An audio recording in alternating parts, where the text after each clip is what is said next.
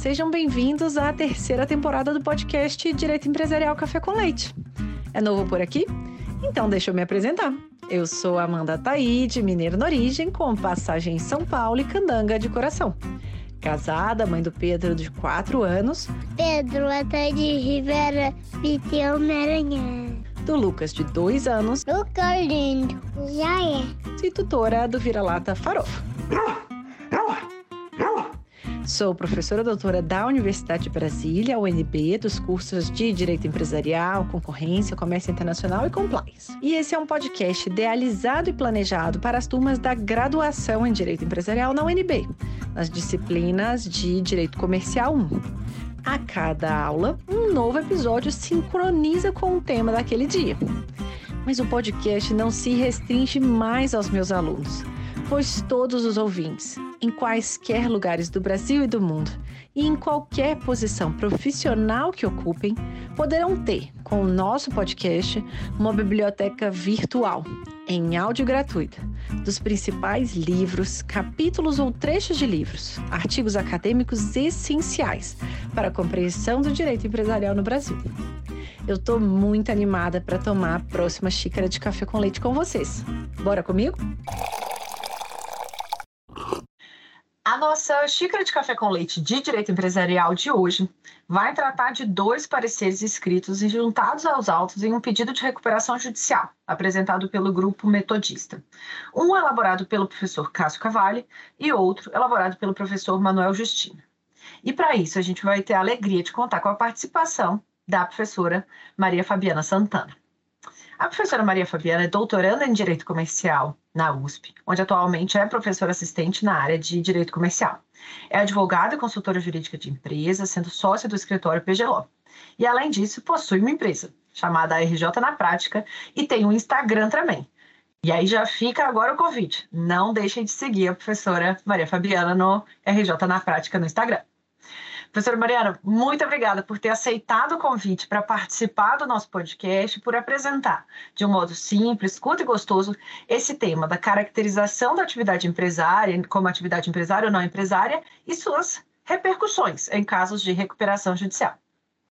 Muito obrigada, Amanda, pelo convite. É um prazer e mais do que um prazer, uma honra estar aqui, né? Esse podcast tão é, conhecido que já teve diversos aí profissionais, juristas super renomados, a professora Sheila Cerezetti, a professora Paula Forgione, uh, Fábio Lhoa, o professor Fábio Lhoa, enfim, diversas uh, personalidades assim super conhecidas da área. Então, é realmente uma honra poder me juntar aqui com uh, esse pessoal na nova temporada do seu podcast. Então, para a gente começar entendendo e apresentando um pouquinho das bases da nossa conversa para os nossos ouvintes, que podem ser né, alunos de graduação, mas também alunos aí de pós ou profissionais interessados aí nesse tema. Será que você pode explicar um pouquinho dessa diferenciação intrincada né, no nosso Código Civil do que, que é e o que, que não é atividade empresária e como que essa diferenciação ela é, então, a base para a aplicação da Lei de Recuperação e Falências? Claro. É, na verdade, assim, nosso Código Civil, né, ele não traz uma, um conceito do que é uma atividade empresária, né? O artigo 966, ele vem com o conceito de empresário e o 982 com o conceito de sociedade empresária. Né? Então, de acordo com o Código Civil, a gente tem que o empresário é aquele que exerce profissionalmente uma atividade econômica organizada para a produção ou circulação de bens e serviços.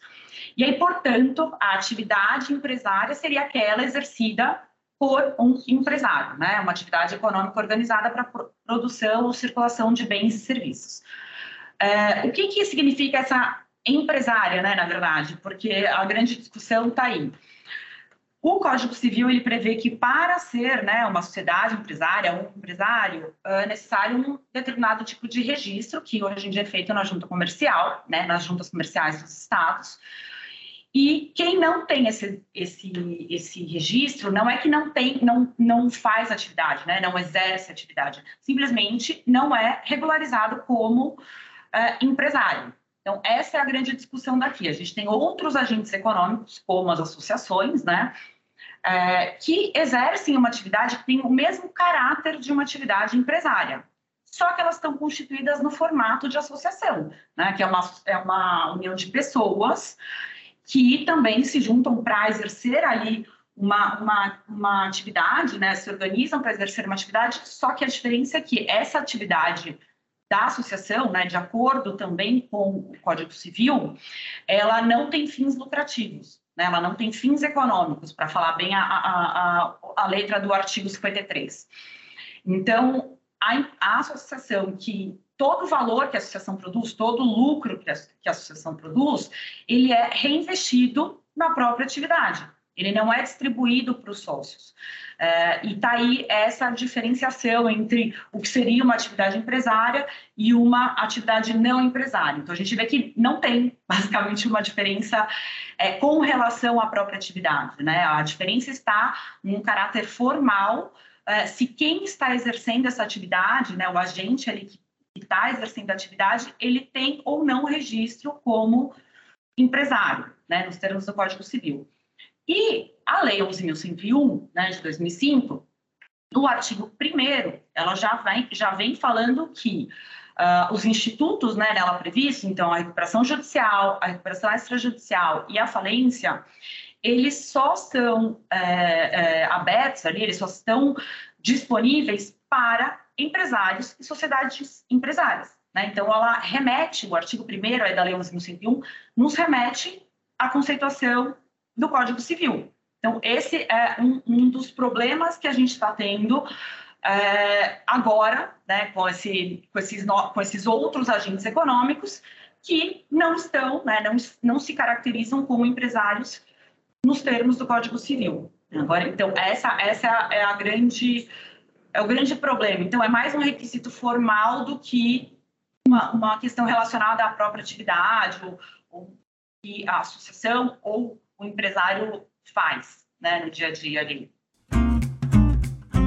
Então, para a gente avançar, a gente tem tido uma série de discussões judiciais a respeito desse tema, que é justamente previsto aí no artigo 1 da Lei de Recuperação e Falências. Então, um dos aspectos talvez aí centrais, né, do, do escopo de aplicação da própria lei. Então, de que modo que é, a aceitação, né, é, das associações é, dentro, né, do escopo de incidência da lei de recuperação e falências pode ser considerado aí uma quebra ou não da própria previsão que está prevista na lei sobre é, a sua esfera de incidência é, de, de, verdade, assim, a gente está tendo realmente essas, essas decisões, né, nos últimos tempos sobre associações poderem pedir a recuperação judicial. Então a gente teve alguns casos aí no, no passado. O caso mais antigo é o caso da Casa Portugal, mas esse caso é um caso que acabou que o STJ entendeu que poderia, porque teria passado muito tempo já, né, quando essa discussão chegou ao STJ e a recuperação já tinha andado, enfim, então acabou uh, deixando passar por conta disso. Já nos outros casos, casos um pouco mais recentes, então a gente tem, né, da Universidade Cândido Mendes, a gente tem esse caso da Metodista, que tem os pareceres, uh, tem o caso do Figueirense, que depois acabou indo para uma recuperação extrajudicial, mas também teve essa discussão. Uh, o que, que qual foi o grande mote ali, né, para que esse pedido pudesse ser feito, mesmo se tratando de associações e não empresários, sociedades empresárias? É que a atividade, né, a atividade ali exercida é uma atividade econômica. Apesar da associação, então, né, no caso aqui da metodista, é, não estar, né, apesar da metodista não estar enquadrada no conceito de sociedade empresária, fato é que ela exerce uh, uma atividade econômica, né, que visa aí a circulação de, de bens e serviços, basicamente serviços, no caso da metodista, uma, uma, uma associação de ensino. Então, ela, ela, é, esse mote do a atividade é econômica, né, o fato de não ser enquadrada como empresária não muda o, o caráter da atividade em si, então, seria, seria um ponto a se levar em conta para que a associação pudesse pedir né, a, recuperação judicial. Até porque a, a recuperação ela tem né, como objetivo preservar uma atividade, preservar postos de trabalho, uh, enfim, geração de tributos, quando os devedores, né, as recuperandas pagam os tributos, mas enfim. Então, é, fazer toda essa preservação, até de um ponto de vista social, uh, e aí não teria por que uma associação que exerce ali uma atividade que é, é similar ou praticamente idêntica ao que seria exercido por uma, uma sociedade empresária, né, formalmente constituída, não teria por que essa atividade não ser preservada só porque exercida por uma associação, né? Então essa, esse é um dos pontos é, principais das decisões que tem que tem deferido o processamento dessas recuperações judiciais. Inclusive, um ponto que eu acho bastante interessante no parecer do professor Cássio Cavalli, é, ele mostra, né, ele faz toda uma digressão histórica do porquê que a nossa lei hoje em dia é do jeito que é e só considera empresários sociedades empresárias. Uh, e, no final, uma das coisas que ele, que ele coloca muito bem é que, desde né, há muito tempo, o direito comercial ele vem é, sendo ampliado, ele vem se modificando. Então, a gente saiu daquele, né, do, do foco do comerciante, dos atos de comércio, para a teoria da empresa. Então, realmente para abarcar as atividades.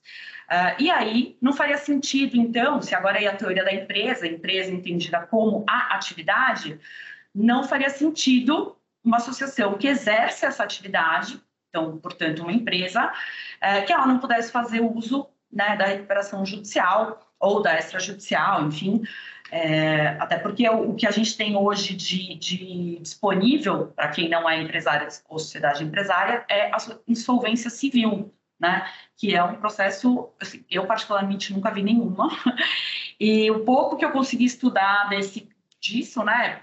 Teórico, assim, é um processo muito intricado, ele é muito, uh, ele diz o Cássio que ele não agrada a ninguém, nem credores, nem devedor, nem o Estado, então, nem o Poder Judiciário, então, assim, uh, não, não faz muito sentido a gente fechar as portas da recuperação judicial uh, para associações por esse simples é, fator, né, esse requisito formal.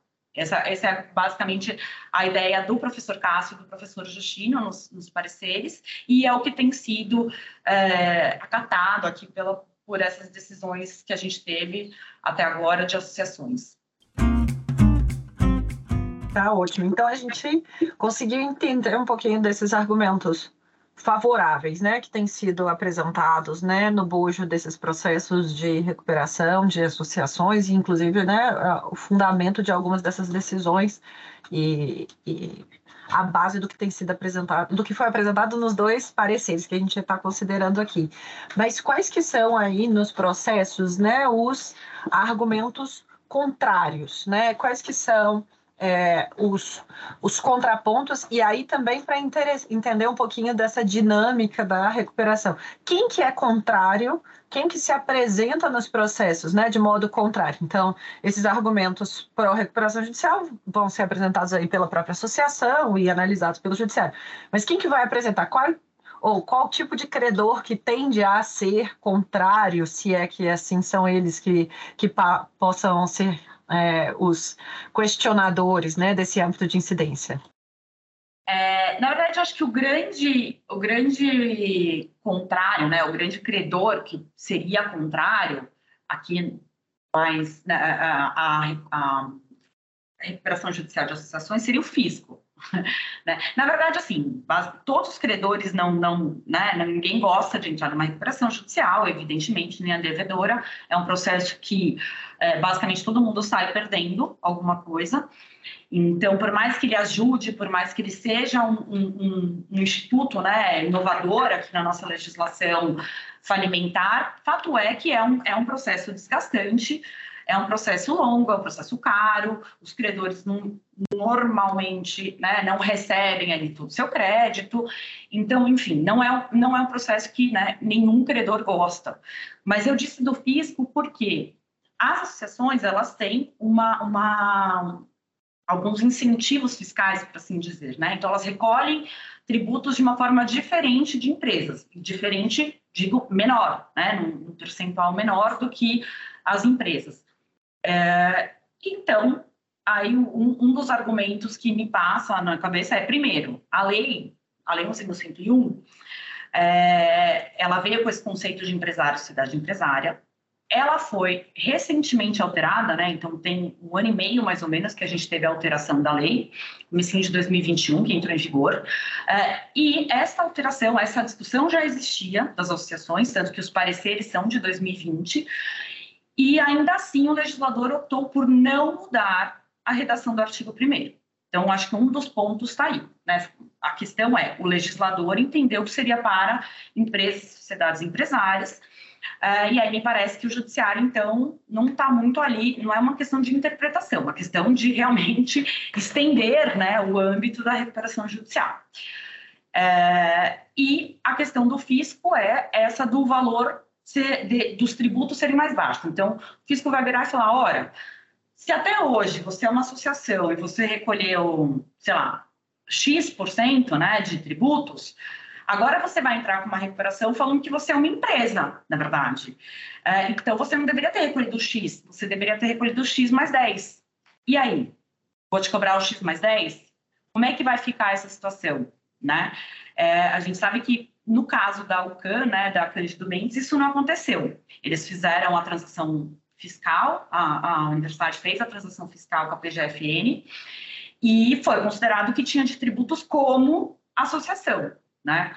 Mas é, é isso é um, para mim é um ponto que, que, que merece sim ser destacado e merece ser analisado nos casos em que a gente é, possibilita ou nessa discussão de possibilitar a recuperação judicial para associações, porque no final do dia você está tendo aí um, um, tratamento diferente né, para quem é empresa e para quem é associação. Então, a associação é, recolhe menos tributo, mas na hora de pedir a recuperação judicial, ela consegue pedir assim como uma empresa que recolhe os tributos integralmente. Então, isso acho que é um ponto de atenção e esse, para mim, é um ponto que é, valeria, valeria ser contrário.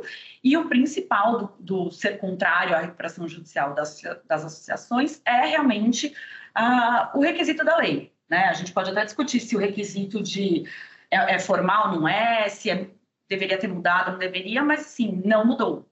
Não mudou na recente alteração que a gente teve da lei.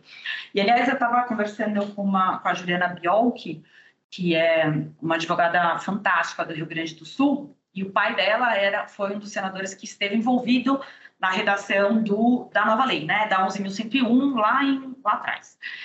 E ela estava falando que, na época, já tinha essa discussão de se ampliar né, o rol ali de legitimados para colocar agentes econômicos no geral. E, no final, decidiram que não, não a, a, mudança que estava sendo feita na lei naquele momento, né, então, em 2005, ela já era uma mudança muito grande. Então, que, que seria mantida essa redação uh, só de empresários e sociedades empresárias. Uh, mas aí, né, passados 15 anos, em 2020, a gente teve, então, a reforma da lei. E passados 15 anos, a gente já tinha se acostumado com né, esse novo Instituto da Recuperação Judicial. E mesmo assim, novamente, o legislador optou por manter a mesma redação. Então, acho que esse, esse esse requisito formal, é, me parece que não dá para ser, é, é, isso aí é a minha opinião, né, já, pessoal, não dá para ser simplesmente é, é, jogado, né, esquecido, como se não existisse. E aí realmente já, já é uma, uma questão de é, o Poder Judiciário tentando legislar de uma forma né, transversa aí. E uma coisa que eu até esqueci de comentar também, um dos, um dos pontos que é, é levantado com relação à possibilidade da associação pedir uma recuperação judicial é que a Lei 11.101, no artigo 1 ela fala que é para empresários e sociedades empresárias, e no artigo 2 ela traz as exclusões expressas, né? Então, não podem pedir é, empresas públicas, sociedades de economia mista, instituições financeiras, é, seguradoras, planos de saúde, enfim, tem alguns excluídos ali expressamente. E aí, um dos um dos argumentos utilizados numa, numa das decisões né, que deferiu o processamento de uma recuperação de uma associação era que, ora, a Lei 11.101, no artigo 2 ela não excluiu expressamente as associações. Então, não é porque as associações não podem entrar. Não está lá, então não está excluída. Só que, na minha visão, a exclusão se dá pelo artigo 1 justamente porque a associação não se enquadra no conceito de empresário e sociedade empresária do Código Civil. Né? Então, a gente realmente precisaria aí de uma nova alteração uh, legislativa para que uh, isso, essa, essa, essa questão fosse uh, decidida de uma forma legítima ou correta, não, sei muito por assim dizer, né? Não, não é uma justiça feita pelo Poder Judiciário, teria que ser uma, uma coisa já, uma coisa expressa na lei de recuperação judiciais falência. Então, esse é, esse é o, o, argumento contrário que, particularmente, eu, eu me filio. Né? De, de, eu entendo a, a, posição do professor Cássio, acho ele fantástico. Ele deu uma aula para o meu curso sobre esse assunto, uh, foi mais de uma hora. Uh, nossa, ele, foi fantástica a aula dele. Mas, ele, mas eu, eu realmente não consigo concordar, tendo em vista o que temos hoje na lei.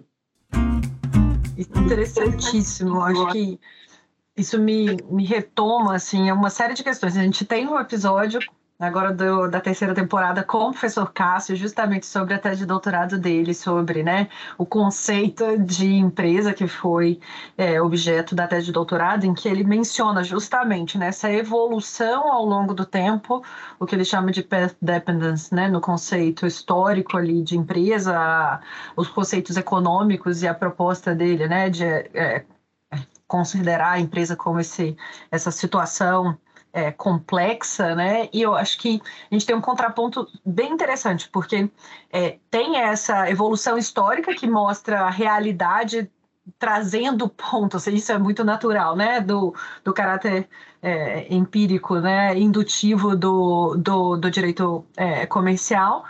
É, mas a gente tem também outras sinalizações, a não alteração da lei de recuperação judicial e falências no ano em que foi possível, a ausência de aceitação da proposta também de diferenciação de sociedade simples e sociedade empresária que, que entrou na, na, no, no projeto de conversão da MP para a lei, se eu não me engano, da, da melhoria do ambiente de negócios, acho que foi nesse momento que tinha essa discussão, mas que foi barrada essa ausência de distinção. E, e, me lembra um pouco também da, do episódio que a gente teve com o professor Eros Grau, sobre é, porque eu tenho medo dos juízes, né? E conversa com um pouco da expressão que você utilizou, né? Sobre fazer a justiça. E no argumento do professor Eros Grau, é, os juízes não devem fazer justiça, eles devem aplicar o direito. Então, é uma, uma ode ao positivismo ali no argumento dele. Claro que temos posições diversas, é assim que é feito o direito, né? Mas é interessante porque conversa muito com essa linha de argumento. E, e nesse sentido, sobre repercussões, né? Eu estava pensando aqui é, sobre esse uso, né? Essa, tem essa repercussão tributária de ah, vou me, vou me instituir como associação e, bom, se der errado aqui a minha atividade, eu sei que eu vou poder aceitar a recuperar, eu vou poder pedir a recuperação porque isso tem sido utilizado pelo judiciário. É, na sua visão, isso seria um desincentivo à utilização correta da estrutura, né, do direito empresarial desde o início, porque já tem. Essa é uma das, das seguranças, vamos dizer, né, do empresário. Olha, se eu me revestir da forma aqui empresária, eu sei que eu vou ter, ao final, uma possibilidade de utilizar esse instituto, que é bastante interessante, que é da lei de recuperação e falências. É, caso a gente tenha continuidade dessas decisões a respeito de associações, é, isso seria, então, um desincentivo ao uso? Seria desincentivo, pensando aqui alto, né? E eu sei que é, tem todas as suas peculiaridades, mas considerando o caso do Figueirense, é, a gente tem aí uma nova lei, tem a SAF, por exemplo, que vem trazer uma solução, entre aspas, para algumas associações que queiram, né, associações de caráter esportivo, futebol, para é, trazer uma nova dinâmica para o ambiente esportivo.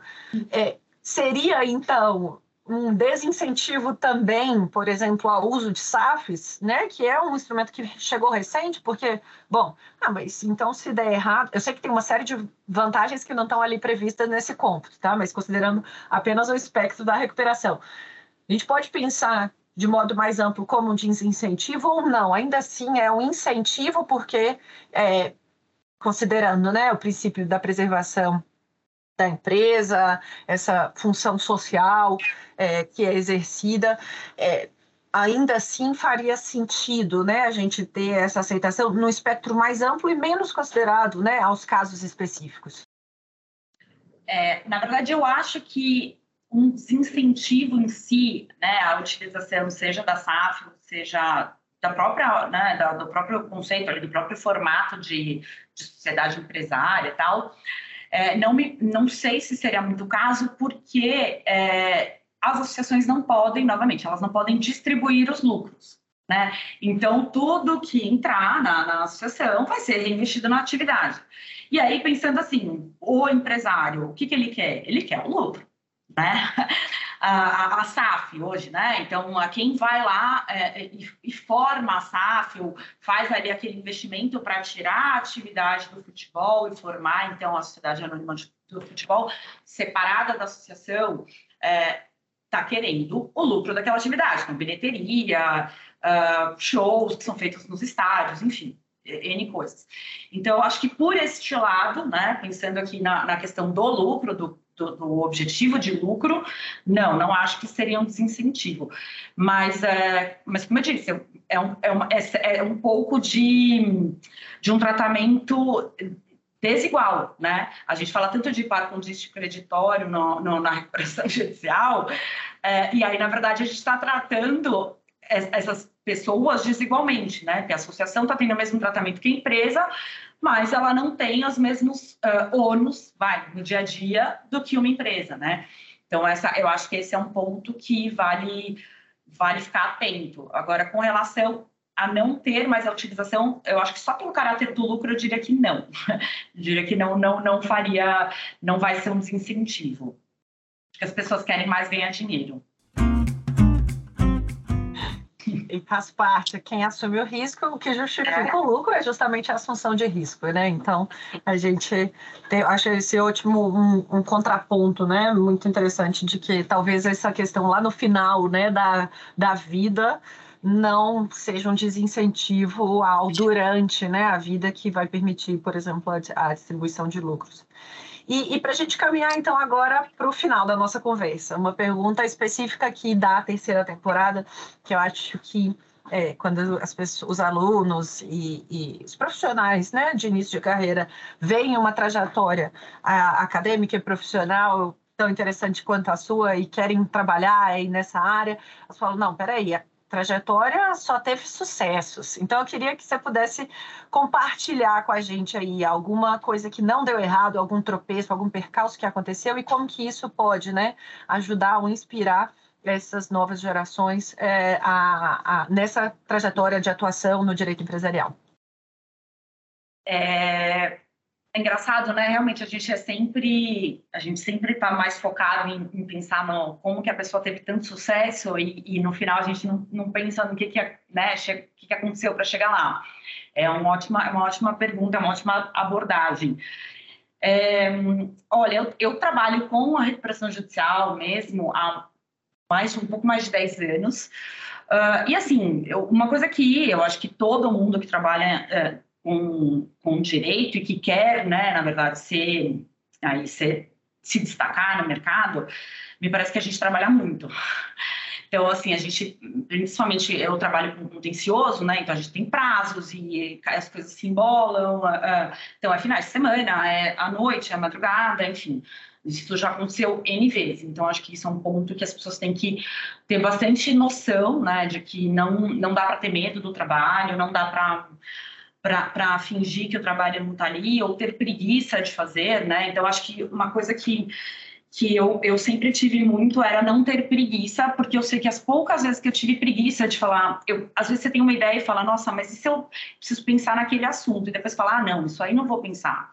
E aí é justamente neste ponto em que vem a decisão judicial ou que vem sei lá, a discussão no, no, no mestrado, enfim. É, então, acho que essa, essa, quando a gente tem alguns insights e quando a gente pensa, né, fora ali, está pensando num determinado assunto, você começa a pensar em todas as implicações, estude todas as implicações mesmo, vá ver o que essas implicações uh, vão ter de efeito, porque é justamente ali neste detalhe que você pode ser né, pego. Então, é, lembrando de alguns, de alguns tropeços, acho que assim, um, das, um dos perrengues maiores assim, que eu passei, e não foi perrengue chique, porque foi, foi numa cidade bem, é, bem interiorzão, do, enfim, né, do, da, do Rio de Janeiro, era super difícil de chegar e tal. E aí fui fazer uma assembleia de credores totalmente sozinha, assim, eu era a única mulher da mesa, então já começa daí.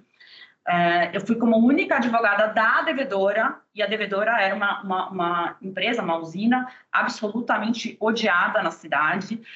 Então, assim, até, nossa, coitada, teve, teve credor que jogou moeda na gente no palco, sabe? Umas coisas assim, é, que hoje eu acho engraçado, mas na hora a gente falei, meu Deus, o que, que eu estou fazendo aqui, sabe? Então, é, é, acho que a gente tem que estar disposto também a passar por esses, esses perrengues que não são chiques, novamente, não são os perrengues chiques. Essas partes das assembleias, eu acho que foram, são as coisas que mais me marcaram. É, e eu adoro fazer assembleia, adoro fazer assembleia pessoalmente, porque eu acho que essas histórias são fantásticas e elas são. acho que é isso que também no final das contas faz valer a pena, sabe? Você tá ali, também se divertir um pouco, né, com, com o que a gente faz. Isso é interessantíssimo. Na hora da raiva, mas depois. Exato. Você fala, não, mas eu vivi isso, olha que coisa. Eu tenho um caso para contar em casa, eu tenho um caso para contar para os alunos, né? Se preparem para isso. Então, acho que já fica o alerta para quem quiser trabalhar com recuperação judicial, prepare-se para ser odiado é, ou para brigar muito, né, nas assembleias. É, e eu acho que, então, para a gente finalizar, é, eu queria ver quem que você gostaria de ouvir, qual livro, qual texto, qual professor, qual colega, qual aluno, orientador, qual, é, alguém que você acha que é, ia ser interessante a gente ouvir aqui, que você iria parar de fato para ouvir o episódio dessa pessoa. Então, eu, eu fiquei muito pensando nessa. Eu acho que essa última pergunta, para mim, foi a mais difícil de todas, né, do que a gente tinha conversado, porque tem muita gente boa e muita gente, é, assim, super gabaritada no mercado. Eu olhei todos os seus podcasts, eu vi que você só tem também fera aqui falando, então. É, uma das pessoas que eu falaria com certeza era a professora Sheila, e eu sei que você já gravou com ela. É, mas acho que, assim, eu, eu até agora um pouco nessa, nessa onda né, de tentar trazer mais mulheres do direito aí para serem né, entrevistadas. E, excelente, excelente. É, virem à luz. É, eu até vou aproveitar aqui fazer uma, uma, uma propaganda que existe o CMR, que é um centro de mulheres na reestruturação, né? Arroba CMR Empresarial, que é formado só por mulheres que trabalham nessa área de uh, recuperação judicial, extrajudicial e falência. Então, eu vou aproveitar e fazer o nosso nossa propaganda aqui e indicar, né? Eu acho que eu indicaria, eu tenho algumas. é, acho que tem a Juliana Bumachar, que é uma advogada do Rio, fantástica, ela atua muito por, uh, por devedores também, e ela tem falado bastante sobre recuperação extrajudicial, ela é excelente.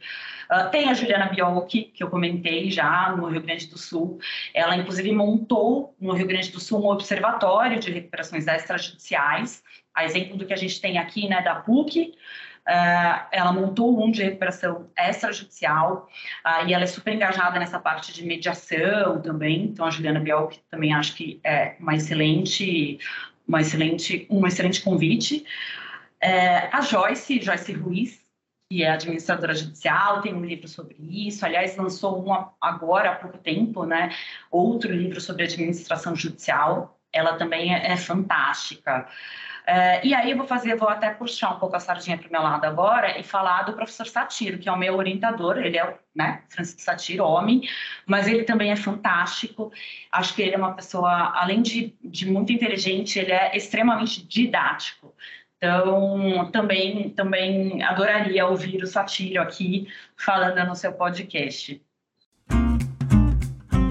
Excelente, anotadíssimos a CMR participou, pelo menos em uma, uma parceria com a gente, a gente fez uma carta aberta por mais mulheres na área do, do antitruxa, no IA, e CMR foi parceira junto com outras redes, então. Então, fica aí um convite mesmo para quem atuar em recuperação e falências para atuar, para integrar a CMR e é, ficam anotados aqui os nomes da, dos, das suas quatro sugestões para as próximas temporadas. Aqui a minha dificuldade é sempre gerir estrelas, porque a gente tem tantas pessoas boas assim, e o objeto do podcast, como ele é voltado para para graduação, para minha inicialmente para minha turma de comercial 1, que é a teoria da empresa e societário, eu fico tentando aos pouquinhos puxar o tema das outras disciplinas, mas sem entrar tanto, né? Porque se eu entrar no, nos outros temas de, de direito empresarial, eu não consigo concluir o semestre. Então, eu vou aos pouquinhos, ao longo aí de cada temporada, pegando pelo menos um tema de recuperação, um tema que seja voltado para outros temas que não estão exatamente dentro da ementa para poder fazer essa, essa conversa. Então, pode deixar que para as próximas temporadas já vou tentar chamá-los. Eu, eu, falei que essa era a pergunta mais difícil, né? Por isso que eu já vim com quatro sugestões, porque eu fiquei aqui quebrando a minha cabeça. Gente, tem que eu vou falar, o que eu vou falar? Isso. Não, e é bom, mesmo pessoas que já vieram podem voltar, porque tem produções acadêmicas muito vastas, né? Então, a professora Sheila também é, já está aí na lista para voltar também. Então, a gente com isso, acho que a gente conclui a nossa conversa. Eu te agradeço muito pela sua presença, por apresentar esse tema que é super atual, esses pontos e, pontos e contrapontos a respeito né, da aceitação é, de recuperação judicial das associações. Espero que seja a nossa primeira conversa aqui no podcast. Muitíssimo obrigada pela sua presença. Eu que agradeço, Amanda. Mais uma vez é uma honra estar aqui com você, é, ainda mais novamente, né, nesse time de estrelas aí que você que você conseguiu trazer para fazer esse podcast tão bacana. É, que até outro dia eu comentei com você que eu indiquei para uma, uma amiga minha que ela falou: ah, eu queria um podcast sobre recuperação. Eu falei: olha, sobre recuperação especificamente não conheço, mas tem esse da Amanda que fala várias coisas sobre empresarial.